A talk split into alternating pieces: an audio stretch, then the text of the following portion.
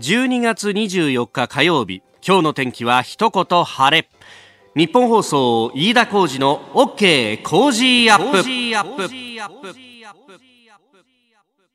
朝6時を過ぎました。おはようございます。日本放送アナウンサーの飯田浩二です。おはようございます。日本放送アナウンサーの新業一華です。日本放送飯田浩二の OK 工事アップ。この後8時まで生放送ですえー、朝起きてで家を出るとですねあの今日はあいいお天気だなと思ったんですが一方でちょっと風が強くてねあらっていう感じ。そうなんですよね、えー、晴れっていうのは中継をやる身にとってはですね、はい、非常にありがたいんですが、うん、風が強いとちょっとねそうなんですよね。体感気温がね、はい、えー有楽町現在は7.7度となっております。昨日の今の時間帯と比べると暖かいんですけれども、まあね、日中の気温も昨日よりも高くなるんですが、うん、飯田さんがおっしゃっているように北寄りの風が今日は一日強く吹きそうでして、なので実際の気温よりも低く感じられるかもしれないですね。なるほど、うそう思ってたね、はい、えー、ズボン下を履き、はい、そして上にはあのリビングのおダウンジャケットですね。しかもとっくりも着てますか？もしかして。そうだよこれ、ね、ヒートテックね。とっくり とっくり。とっくり。ヒートテック。ということですね。私と新業アナウンサー今日は、えー、ラジオチャリティーミュージックソンの中で、えー、アナウンサー募金隊とスマイル募金隊ということで、えー、神奈川県を中心にして、えー、各地向かうと中継を行うということでございます、はい、えー、まずですね今日お昼過ぎまあ11時45分頃からとなってますけれども鶴見駅の駅前の鶴見銀座商店街ええー、JR とそれから京浜急行ですけれども、えー、ここに伺います。もうここ何度も中継に行かせてもらってね懐かしいですね、ね、そして、えー、その後お昼3時前後からですね、はい、えー、上大岡駅京急百貨店4階夢大岡屋上店これ去年も行ったところですけども、そうでしたね。ここはあの僕ら2人だけじゃなくて、うん、えー、大泉アナウンサー小永アナウンサー熊谷アナウンサーということで、ねえー、後輩を引き連れる形になりますが。そうですね。飯田さん曰くさっき子供たちって言ってましたからね。いやいやいや大泉アナウンサー小永アナウンサー熊谷アナウンサーのこと。あここで子供たちと合流かって子供たちって。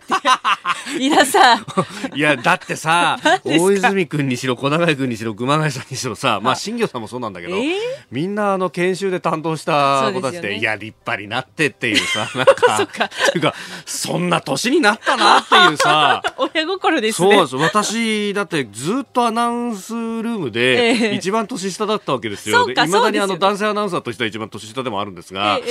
だからさやっぱあえあこんなに後輩って増えてたの？っていうのがねだって小永大泉ってみんなスポーツ部でさ、うん、もうバリバリやってるじゃない。そうですね。ね、うん、で熊谷ちゃんもさ、えー、あなたとハッピーやってワンダフォーもやってっていうさ、はい、そうするとなかなかのアナウンス室と会う機会がないので最近そうですね。みんな忙しくやってんなって言って。ねはいここで子供たちと合流してみんなで中継します。そうそうそう。そうはい、でその後ですねさらに夕方あ6時前後から、えー、上星川駅の駅前にあります天然温泉満天の湯さんで、はい、えー、こちらでも5人で揃って中継を行いますんで、えー、ぜひお近くの方お越しいただければと思います、はい、ただね今あの新業アナウンサーも言った通り寒いんでね。寒いです。暖かくして、はい、えー、ちょっと顔出すってだけでも、はい、非常にありがたいので、はい、はい、ぜひぜひ、えー、音の出る信号機を作るためにと。そして、まあ、あの目の不自由な方がね社会参加さまざまできるようにいろいろな今あの便利なものがありますんで、えー、そういったものの整備をしようということで、えー、募金を募るというチャリティーキャンペーン、まあ、キャンペーン自体は1月の31日まで行うんですがその核となる24時間の生放送が今日この後お昼12時から、えー、キスマイフット2の皆さんをパーソナリティにそしてアシスタント煙山光則アナウンサーとともにお送りするということでございます、えー、ぜひ皆さんからの温かいご協力よろしくお願いいたします。お願いします。さあ最新ニュースピックアップいたします。スタジオ長官各紙が入ってまいりました。まあ、総理訪中そして、えー、日中の首脳会談が行われたということでそこを一面トップに持ってきたのがあ読売産経そして、えー、日経という3紙であります、まあ、これについてはね後ほど今日のコメンテータージャーナリスト有本香さんとも7時台深めていこうと思いますまあ、あ産経の見出しは尖閣自制要求と、えー、そして、えー、読売の見出しは日中北の非核化へ連携、えー、そして日経は日中平和に責任共有ということを書いております、まあ、いずれもその中国に対して様々要求をしたということを書いておりますが一方で、えー、東京新聞は一面の肩のところに来日へ協力確認と、えー、そして毎日新聞終始国賓訪日へ環境整備。えー、朝日新聞はあ首相香港情勢に憂慮を示すと書いてありますがあ肩のサブの見出しでは、えー、終始国賓訪日で協力と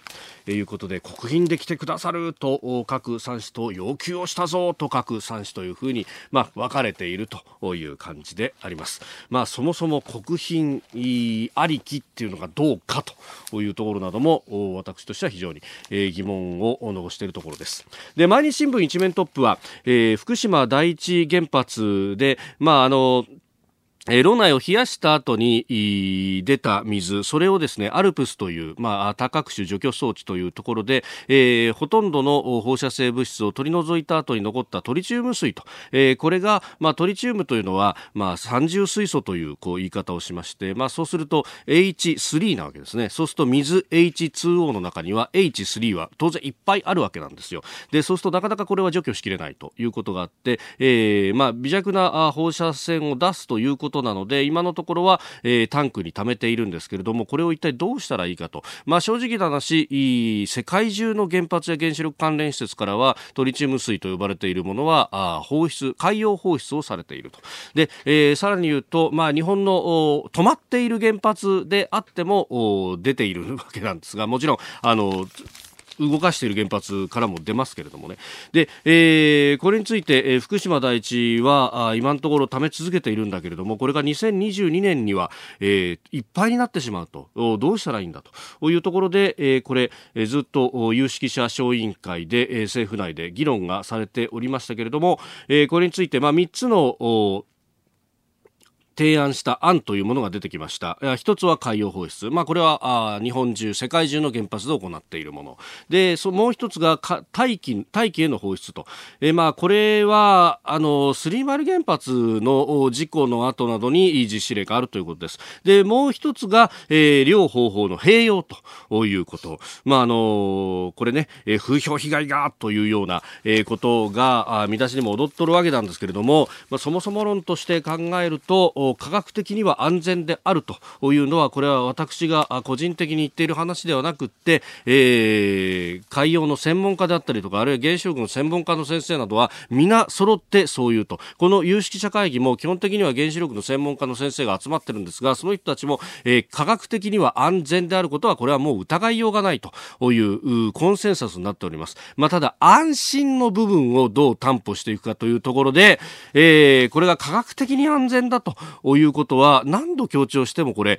えー、足らないことはないと思うんですね。科学的には安全であると。ただ、えー、それを個々人でどう捉えるかという心の問題までは、これ、あの、国や政府が強制するような話ではないので、えー、あの、そこの部分で、えー、個々人で取り上げ方には、あいろいろ違いはあるんでしょうけれども、ただ、メディアのこう責任としては、科学的に安全が担保されているということは、これは報じなければいけないことなんであろうと思うんですけれども、とにかく先に風評被害が心配だというのばっかりが来るので、でえ、ってことは、これ危ないものを流そうとしてるのかと勘違いする人が出てきてもおかしくないと。ところが、科学的には安全なんだというようなあところ、これが、えー、科学者の間ではもう共通認識になっているというところは強調しておきたいと思います。えー、それからもう一つ、あの、有識者会議というと、これも経産省なんですけれども、あの、コンビニの経営の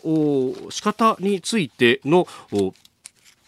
検討しているという有識者会議の方もいろいろと案を出してきております。やっぱこれはね、あの、年末にかけてとりあえずの形というものを出してくるというのが、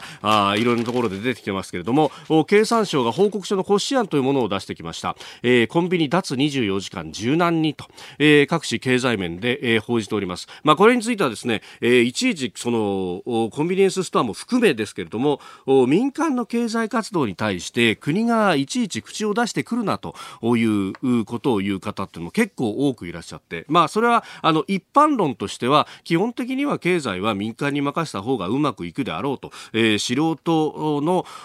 政府がいちいち口を出すということは経済的にマイナス効果になると、まあ、学者さんなどもそういう人は多いんですが、まあ、一方で、えー、コンビニに関してというのはその営業時間が24時間の縛りがあるとか、まあ、いろいろ契約で、えー、縛られているっていういうようなところでですね、えー、柔軟な、経営ができないじゃないかと最近、えー、ここへ来て、えー、ここ1年ぐらい、えー、様々問題になってきているところでございます。で、あのー、これ、えー、政府の中の人にいろいろ話を聞くと、まあ、あの基本的にはもちろんね民間に任せるっていうのが筋なんだけれども、まあ、これに関して言うとその個々のまあ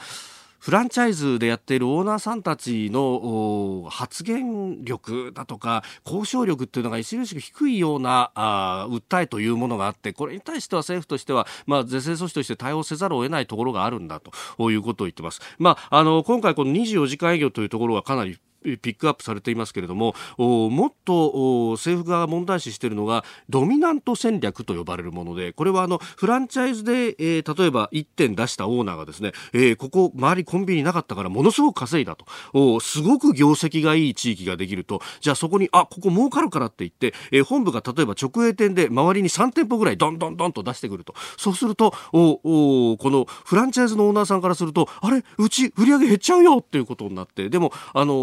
これは本部の方針ですからっていうことになるといやちょっと勘弁してよ、本部の方針ってのはわかるけどさ、ということになっちゃうと。まあ、この辺をこう、どうケアできるのかっていうのと、あとは、えー、いろいろなえー、携帯ありますけれども雇っている人の社会保険とかがこうしっかりしてるのかと、まあ、コンビニっていうとバイトの人が多いのでそうすると勤務時間的に保険適用があならない場合もあるんですが一方で、えー、オーナーがあ今まで法人だったのをですね個人営業にこう衣替えしたりなんかするとそうすると人の雇っている数によっては、えー、社会保険を払わなくてよくなっちゃったりなんかするとこれもこの先いい問題になるだろうというようなところも指摘がされておりますさあ、7時台はコメンテーターの方々とニュースを掘り下げます。今朝はジャーナリスト有本香里さんです。おはようございます。おはようございます。あの女の子向けのあおもちゃの第1位っていうのがミックスウォッチってやつで、はあ、なんかいろいろ着せ替えられるらしいんですけどやっぱこういうの女の子好きですね。そうですね。でもまあまあ結構いいお値段しますよね。ねそうですよね。普通に買う時計とまあ同じかちょっとぐらいね。ね。子供が持つにはおおっていう感じとね4500円ですが。でもメーカーみたいなもんでしょ、ええ、まあまあまあある意味そうですね。とは言ってもね、そうするとちょっとやっぱり昔とは違ってきてるのかな？ちょっとお人形さんとかではなくってなくってとこですよね。でもほら今やっぱりこうアップルなんとかとかね。あるじゃないですか。確かに。ああいうのがこうねあの、大人の間でもやっぱり流行るから、まあ、そういう流れもあるんですかね。ね今日もよろしくお願いします。よろしくお願いします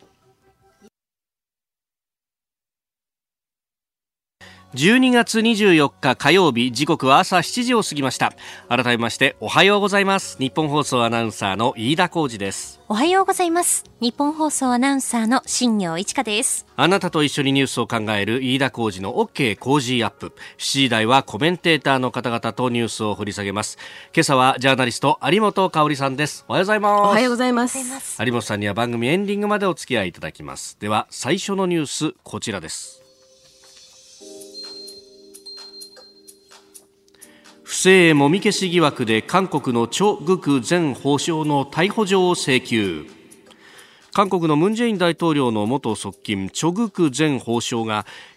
大統領府高官だった当時政府機関の幹部に対する不正をもみ消した疑惑について韓国の検察は昨日職権乱用の疑いでチョ・グク氏の逮捕状を請求しました。えー、大統領府で不正を監視する責任者を務めてたんだけれども、うん、収賄の情報があった幹部に対して監察を打ち切ったということだそうです。ね、まあ、あのこういう人が一歩間違えれば司法長官になってたっていうわけですよね。はい、そういうことなんですね。まあだからただねちょっとやっぱり私今回のねこのまあ逮捕容疑というんでしょうかね。ええええ。結構深刻ですよね。ここまで露骨ななんかこう、はい、まあ上地っていうんですかね。人知というんですかね、うん、要するにその法治ではない、はい、法まあ法の正義に基づいてということではない、うん、まあ、こういう状況であるっていうのはすごいなと、しかも大統領府の中ですからね、うん、の人ですからね、まあ、ムン・ジェインさんの、国家のトップですからね。ねうん、側近中の側近と呼ばれるような、はい、そうですね。でこのか合わせてね韓国の大統領府が、ええ、あの地方選挙にも介入したっていう疑惑があるって言ってるわけですよね。これだからねこの、まあ、チョ・グク氏があ逮捕される、まあ、はい、あのそういう流れなんでしょう。うそうするとその先にあるのは、はいムン・ジェインさんどうなるのって話なんですよね。うん。そうですね。だから前の大統領の時と同じような流れになっていくのかしら。あのただまあパク・クネさんの場合はあれはどちらかというとその市民がみんなで引きずり下ろしたっていうことでしょ？実際のそのまあ当時ね、はい、えー、疑惑と言われたものというのが果たしてすごい重罪に値するものだったのかどうかというのは今になって疑問が呈されてますよね。まあそうですよね。親しい人のお嬢さんの入学について、うんね、進学についてっていうまあ、韓国はそういうのは多いですからね、まあ、だからいいって話じゃないけれど、えー、でもそれと比べても、はい、これはるかに深刻なことじゃないですか。まあ法を歪めるなんてもんじゃないです、ね、そう統治がつまりその法とか、まあ、ルールに基づいて行われてなかったと、えー、これほどあからさまにしかも大統領府の中の人がって話ですからね、うん、だからこれやっぱりただでは済まない話になるんだろうなと思うと、はい、まあ、韓国はえー、来年選挙もあるんでしょうかね。でね。でも、まあ、非常にまた政局が混迷するという流れですよね。その中で一方で、はい、えー、まあ、その北朝鮮情勢がまたちょっと不透明感を増しているわけですから、はい、まあ、そういう意味で年明け早々やっぱり朝鮮半島はいろいろと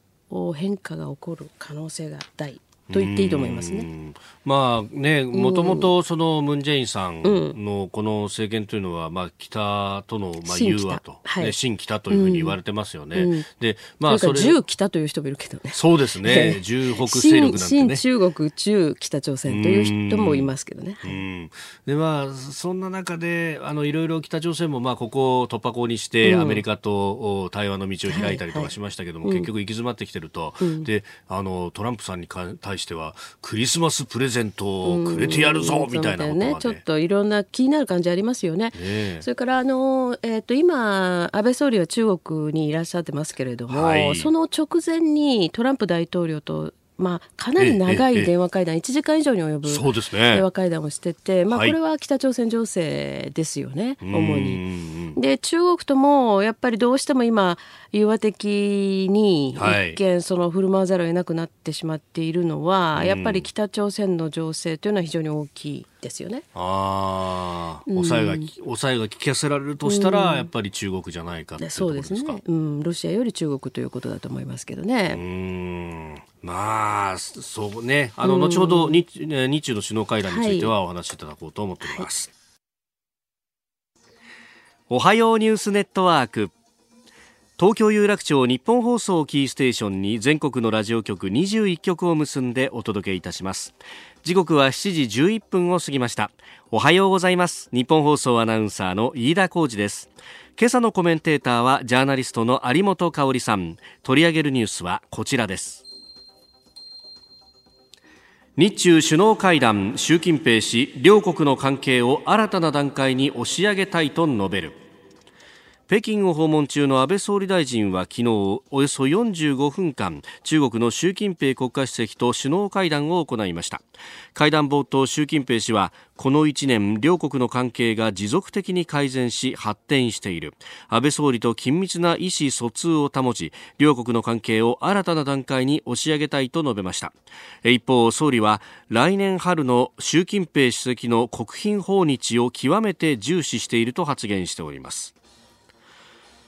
えー、今日は日中韓首脳会談会議に出席。それから韓国のムン・ジェイン大統領とも首脳会談の予定ということですが、うん。はい、まあ、今日の新聞見ますと、えー、まあ、習近平氏に要求をしたぞっていうのが、まあ、読売産経、日経、うんうん、で、えー、朝日毎日東京はあ習近平氏国賓で来てくださるというところが一面の見出しという感じですね。あのー、まああんまり記事の内容私ねあのー、なんていうかな深 深刻にこうなんていうか分析する気が実はあんまないんですけど、はい、ただこの長官隠しを見た時にですね気づくことは、えーえーはい。えーまあ、安倍総理と習近平国家主席のツーショットの写真があるんですけれども、はい、あのあちらは笑顔で、うん、安倍さんはやっぱり笑顔を見せてませんよね。各社どこの写真でもね。うん、はい、でまあこれはむしろあのかつてはね、中国の首脳によく言われたことなんだけれども、はい、要するに日本とニコニコ、ね、日本の首脳とニコニコしながら握手をするような写真とか映像が出ると、うん、国内でやっぱり反発が大きくなると、はい、いうことだったんですよね。で今は、まあ、もちろんその日本の国民のお、まあ、中国に対する反発っていうのは中国の反日とはちょっと違うんだけれども、はい、しかし今のこの情勢の中で習近平国家主席とあんまりニコニコ握手をされては、うん、ちょっとやっぱり我々もあんまりいい気分はないですよね。はい。であの習近平国家主席はねこのこの1年両国の関係が持続的に改善し発展していると、はい、言ってるんですけどその実感は日本国民に全くないと思いますよ。おまあ、あの例えばねその来年要するに日本側から呼びかけて、はい、えー、来年の春にその、まあ、習近平国家主席の訪日、しかも国賓でお招きするということを言った、うん。はい、これに対して満足しておるぞというような意味合いでこれ言ってるのかもしれませんけれども、ええ、だって尖閣諸島にね、要するに中国の公船がもう我が物側で出入りするというのが当たり前になってるわけですよね。で、これはもう、その、ずっと日本側が感化してきて、まあ、向こうはどんどんどんどんその船を大きくしたりですね、あるいはその、まあ、接続水域なんかに入ってくる頻度っていうのは明らかに高くなってるわけですね。はい、でさらにその中国で拘束されている日本人というのが、うん、まあ、全く経緯とか理由とかいうものがしっかりと、はい、まあ、明確にされないまま拘束されている人がもう2桁は少なくともいるでしょ。うん、うんで中国側はあさらにね、まあ、中国側は国内問題だというでしょうけれども、はい、香港の問題それから新疆ウイグル自治区でのウイグル人に対する人権弾圧の問題、はい、まあ、チベットも依然としてそういう状況ですよね。ねだから私はね全くその日中の間が改善したというようなことを多くの日本国民が持ってるとは到底思えないわけですね。はい、でではその日本政府はなぜこれほどまでにやっぱり中国との関係を、まあ、あたかもその改善しているかのように見せなきゃいけないのかとい。う話ですね。はいそれからその特に来年の春にですね、まあ、習近平国家主席を仮に国賓でお呼びするということになれば、やっぱり相当安倍総理のもともとの底堅い支持層だった人たちからは相当な反発があると思いますね。はい、だけどそれでもやらなきゃいけないというふうになってるのは何なのかというと、うん、一つはやっぱり朝鮮半島ですよね。うん、北朝鮮との、まそうですね、うん、北朝鮮、まあ、それで韓国はもうほとんど頼りになりませんから、えー、やっぱり朝鮮半島との、まあ、北朝鮮情勢ですね、まあ、これが大きく動く可能性があって、はい、というか動かすというような、えー、まあ、目論みが日米の間にあって。その中でやっぱり中国をですね、はい、まあ、中国がそこに大きく反発してくるということになると困ると。はいいうところはあると思います一つ。それからもう一つはやはりロシアですね、はい、中ロが今以上に接近してくれるのは困ると。これもまた日米一致してる思惑ではあるんですよね。あの今軍事的にも経済的にも非常に中国とロシアは、はい、あの距離を詰めて、ええ。ー、まあ蜜月的にですねなっていってるというふうにも見えるわけですね。だこれをやっぱり、えー、なんとかちょっと、はい、一定の距離を明かせておきたいということとそれからもう一つはですね、ええ。えー、来年あたりは相当これ議論になる、まあ、まともな議論にならずに多分反発の声だけ大きくすると思うんですけれども、はい、やはり日本に、そのミサイルの配備ですね、まあ、これはそのアジアに配備するというけれども、はい、だって日本しかもうないでしょ。うんうんうん、韓国がこれだけ、えー、まあ、アメリカにとっては非常に頼りにならないそうですね、頼りにならないし、それから、やっぱりその、まあ、距離を考えてもですね、はい。あるいはその、まあ、状況あの、まあ、その米軍基地のある状況ですね、はい、を考えても結局その新たなアジアへのミサイル配備というのは、対中国ですからね、はい、ロシアっていうことはほとんど、ええ、眼中に今のところないわけだから、うん、それを考えると日本に置くしかないわけですね、え、だから事前にあんまり中国と波風を立てるよりはということもあるでしょうと。ただ一方でね、じゃあ日中関係、政治的に非常に良くなってますよという見える一方で、今あの、まあ、これはその政治の動きとは必ずしも本来は連動してないんですけれども、はい、あの特捜がね、自民党の秋元議員の事務所に入りましたよね。はい、これ家宅捜索するっていうのは、はい。結構なことを掴んでいる、えー、でなんか私たちとしてみればずっとじりじりしてたことでもあるけれど、うん、要するにその数百万の現金をね中国系企業が、はい、あの秋元さんと関係する中国系企業を持ち込んだということだけで、特捜が、はい家宅捜索まではしない。ですから、うん、これはやっぱりその子が入り口でね、はい、要するにそのまあチャイナコネクションですよ。でこれはむしろその自民党の中に結構濃厚にあるわけですね。はい、で心当たりを、まあ、要するに自分たちも、うん、身内からもいろんなことは出るけれど、まあ、与野党問わずですね、はい、心当たりに関してですねどんどん入っていく司法の手が、うん、そうするとやっぱり中国側としても面白くない部分は相当あるわけですね。はいですから、まあ、そういったいろんな形で、これで多分ね、はい、要するに日本国内の清掃というのも相当やっぱり動いていくと思いますよ。で自民党なんかも勢力図はだいぶ変わっていくと思いますね、来年。まあこれね、中国との関係で非常にこう自民党の中で強いっていうと、やっぱり幹事長、そうですね、二階幹事長ですね。ね何百人と引き連れて中国に行ってっていうようなこと、ね、まあそれは定例ですからね。うん、で、二階幹事長はやっぱりこの秋元議員のことを、あの地方にね、えー、いらっしゃってる時に記者からパッと質問されたら相当な不快感をやっぱり示しておられるけれども、うん、あのー、まあ私たちにしてみればね、私たちにっていうのはその私とかですね、はい、今までまあそういう中国と政界との関係ということを、はい、取材してきた人間たちにしてみると、うん、いやいややっとかいみたいなねところはなきにしもあらずなわけですよ、はい、それから今回ですねやっぱりこの秋元議員のことは周辺の情報がいろいろ出てきてます。ただその出てすでに報道に出てきてるのは本当に周辺情報でごく一部でしかないけれど、はい、でもその中でちょっと気にしなければいけないのはですね秋元議員の政治資金収支報告書の中に、はいまあ、これは旅費交通費だというふうに説明されているようですけれども、えー、あの香港のね、はい、えー、会社に、まあ、二百数十万ですか、えー、旅費交通費として支払った。はい。記録があると、でこの会社が実は調べてみると実態のない、まあ、香港にはよくあるんですけど、はい、ペーパーカンパニーですね、えー、こんなことありえます？深センに出張するのに、はい、まあすぐそこじゃないですか中国って言った中国ってねまあね、今時中国出張するのに、うん、まあ、二百数十万という旅費交通費というのもちょっとね納得いかないし、はい、それからそれをね例えば日本で手配する会社に支払ったっていうならまだしもですよ、うん。はい、香港の実態のない会社に国会議員の旅費交通費的なものを支払うなんていうことあると思います？うん。一体じゃあ本来の目的は何だったんだろうって、ね、何だったんだってことになりますよね、えーえー、ですからここからねやっぱりそのお金の流れですね。つまりそのお金もらっちゃったなんて話になったらもうこれは言語道断なんだけれども、そんな分かりやすい話ではなくてちょっと込み入ったですね。やっぱり人脈それからお金の流れ、うん、こういうものをまあある程度特捜がこれで明らかにしていってくれるんであれば、えー、日本にとっては大きな国益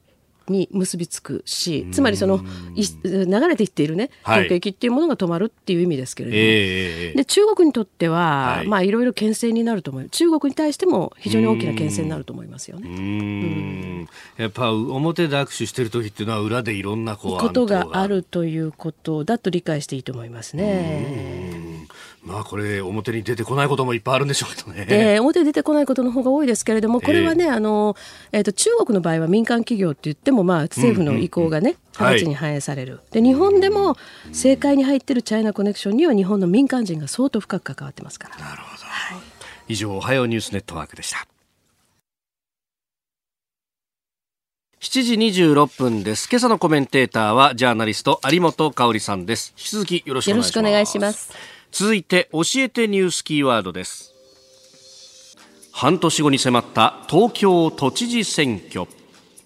小池都知事の任期満了に伴い来年7月投開票が行われる予定の東京都知事選挙に向けて昨日自民党の東京都連は会議を開きました。都連幹部は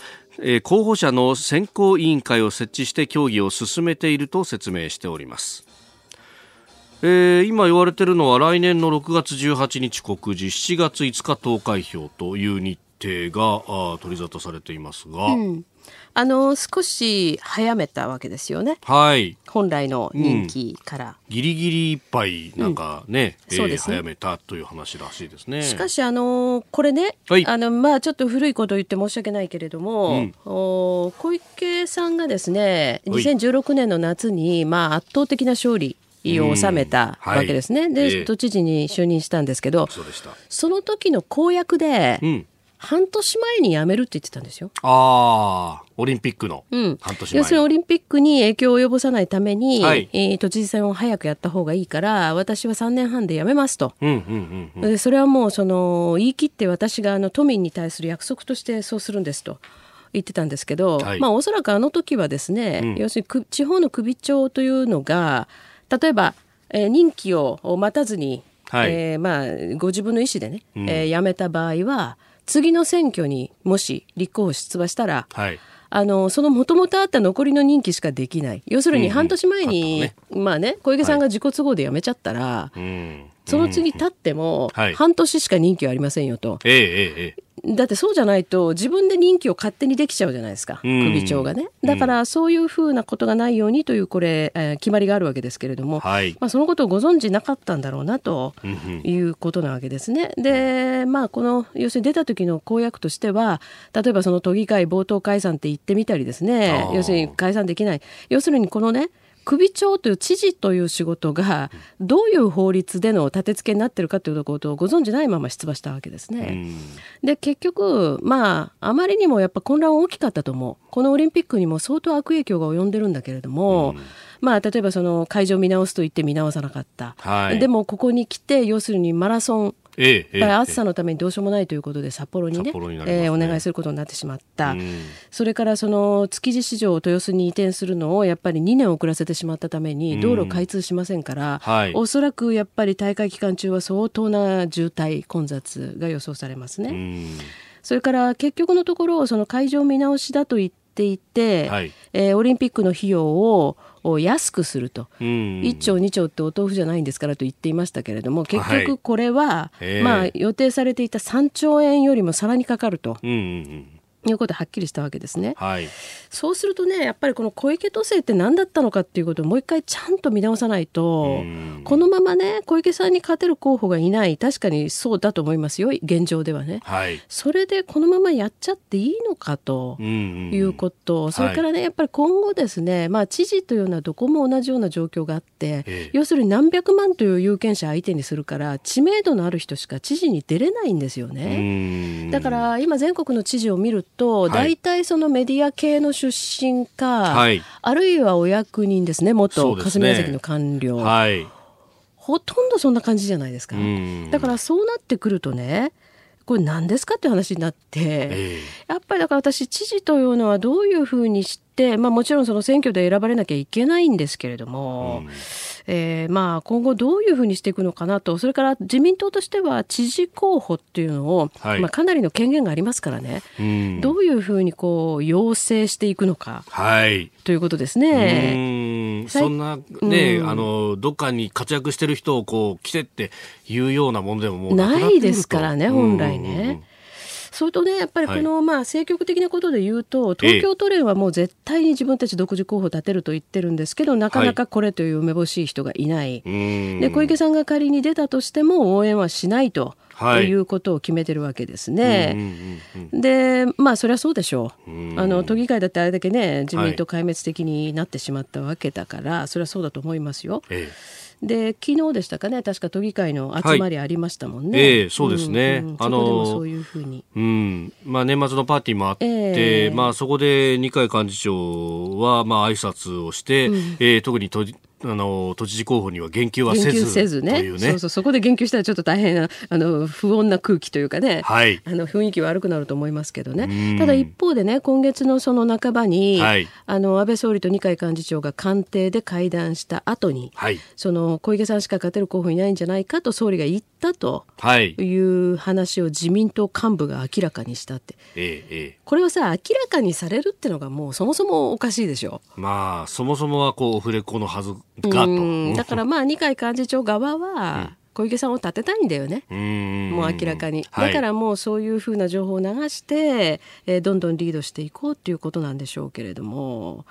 まあ私はちょっとこれは納得いかないけど自民党もだらしないよね。と思いますね。まあもう都知事選がここの時期にあるっていうのはもう前回の都知事選終わったところで分かってるんですからそれであれだけ痛めつけられた時点で、えー、なんで次のことを考えておかないんですかっていう話なんですよ、なん。か雰囲気的に名前だけはいろいろ上がってるんですけど、はい、真面目に考えてないでしょっていう感じなんですね。まあやっぱり結構ねあのメディアで知名度のある人とかそうですそうです。あるいはスポーツの分野で知名度のある人とかがこうね、うんうん、出てきてはいますけれどそうなんですよ。でも世間としては誤解されてるけどね例えばこれ20年前に青島さんが知事になってすぐ辞めて、はいその後石原慎太郎さんが出た、はい、この辺りからもう東京都知事というのは非常に自民党にとって難しいポストになってるんですよね。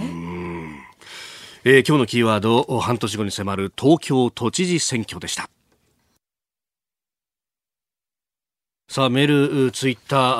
あ習近平氏の国賓待遇はね、いろいろいただいております。ハンターさん、えー、ツイッターです。国賓扱いってなんでだろう？どんな旨味があって国賓なのかよくわからないなと。まあ、公式実務賓客とかいろいろ手はあるような気もするんですけどね。だからあれでしょ？最初に日本側が言っちゃったからでしょ？ああ、だから、引っ込みがつかなくなっちゃった。引っ込みがつかなくなっちゃったことと、それからやっぱり外務省はもう長年ね、あの、実現してないから。やりたいと。そうでしょうね。なるほど。お送りしております日本放送飯田浩二の OK 工事アップ。お相手、私、日本放送アナウンサー飯田浩二と、新業一華がお送りしています。今朝のコメンテーターは、ジャーナリスト、有本香里さんです。引き続きよろしくお願いします。よろしくお願いします。続いて、ここだけニューススクープアップです。この時間、最後のニュースを、スクープアップ氷河期世代の支援今年度内に内閣府と厚労省で中途募集を実施。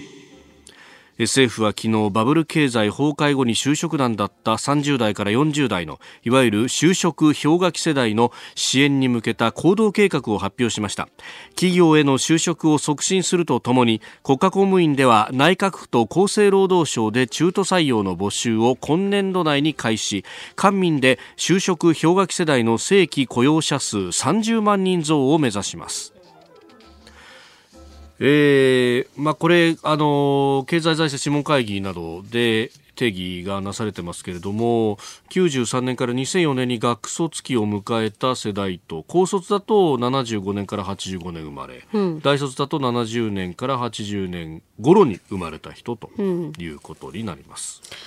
うん、もしかして飯田さんドンピシャリ？あ私、そうです。は2004年に入社してますんで。ああ、なるほど。ギリギリ。まあ、ギリギリですね。ドンピシャリというよりはギリギリですね。まあ、ある意味、氷河期の最も凍りついたというかですね。確かにね、えー、そうですよね。厳しかったですね、やっぱね。うん、なるほどね。えー、まあ、ほとんど周り、正規で、正社員で、就職ができずに、はい、だからあの1年就職浪人をするとか、うん、そういう人多かったですね。確かにね。大学院にね、うん、えー、行ってなんか就職、うん、そうですよね。就職できないから大学院に行くみたいなそういう流れもできましたもんね。ありましたよねそういう流れは、うん、本来全然違うんですけどね、はい、ただね今私ふっとねちょっと思ったんですけどこれ1993年からってなってるでしょ？はい。で私たちはもうすでにせあの社会に出ていて、うん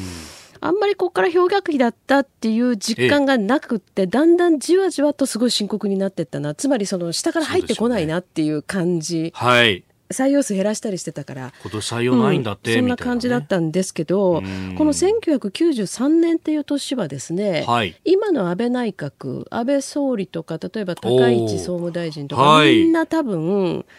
えー、っと新人として政界デビューした年じゃないかな。初当選。うん。ですからあの方たちというのは要するにこの氷河期に入った時代から政治家を始めた。はい、でまあ高市さんは違うけど安倍さんなんかは、ゲアした時からスタートしてるんですよね。そうですよね。うん、まあそういうねあれから言っても、まあ、この世代をやっぱ熱くこう支援しなきゃいけないっていう気持ちはあるんでしょうけれども、でねこれすごくやっぱ深刻だなっていうふうに改めて思うのはね、はい、私ちょうどあの今新年に出るいろんな媒体の原稿書いたりしてるってですね。その中で、はい、あの一生懸命こう書いてる事柄はですね、えー、えーと今年年間のあの日本のね出生数が90万人切っていくだろうというふうに言われてますよね。まあおそらく間違いないんでしょうけど、でこれ予想よりも2年前倒しで、はい90万人を割り込んできてるつまり人口が本当に減っていくわけですね。でこれとこの氷河期世代っていうのは関係があるでしょう。はい、